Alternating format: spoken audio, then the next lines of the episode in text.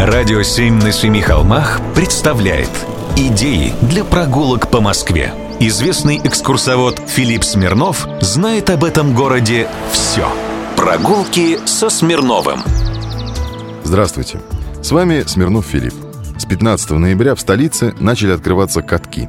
В Сокольниках, в саду Эрмитаж, в Таганском парке, в парке Северного речного вокзала и сегодня вот в тестовом режиме открылся каток в Измайловском парке. Знаете, откуда пришла эта зимняя традиция в столицу? Ну, конечно, Петр I привез это увеселение из Голландии.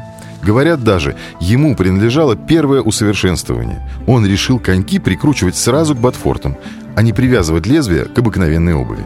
Долгое время это развлечение было доступно только знати. Известен, например, случай, когда Александр Сергеевич Пушкин привез молодую жену в одну усадьбу на чистых прудах, и там, усадив ее в специальные ледяные сани, возил по льду. Ай да Саша! Первый же общественный каток в Москве открылся на Петровке, во дворе дома 26-9. Там же, на Петровке, кстати, в 1889 году провели первый чемпионат по конькобежному спорту. Катки были делом доходным.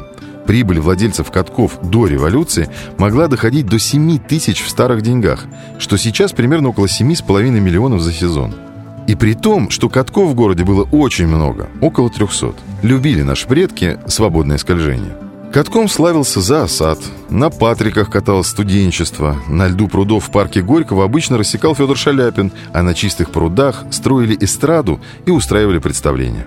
Кстати, первый чемпионат по хоккею на первенство Москвы тоже прошел на льду чистых прудов.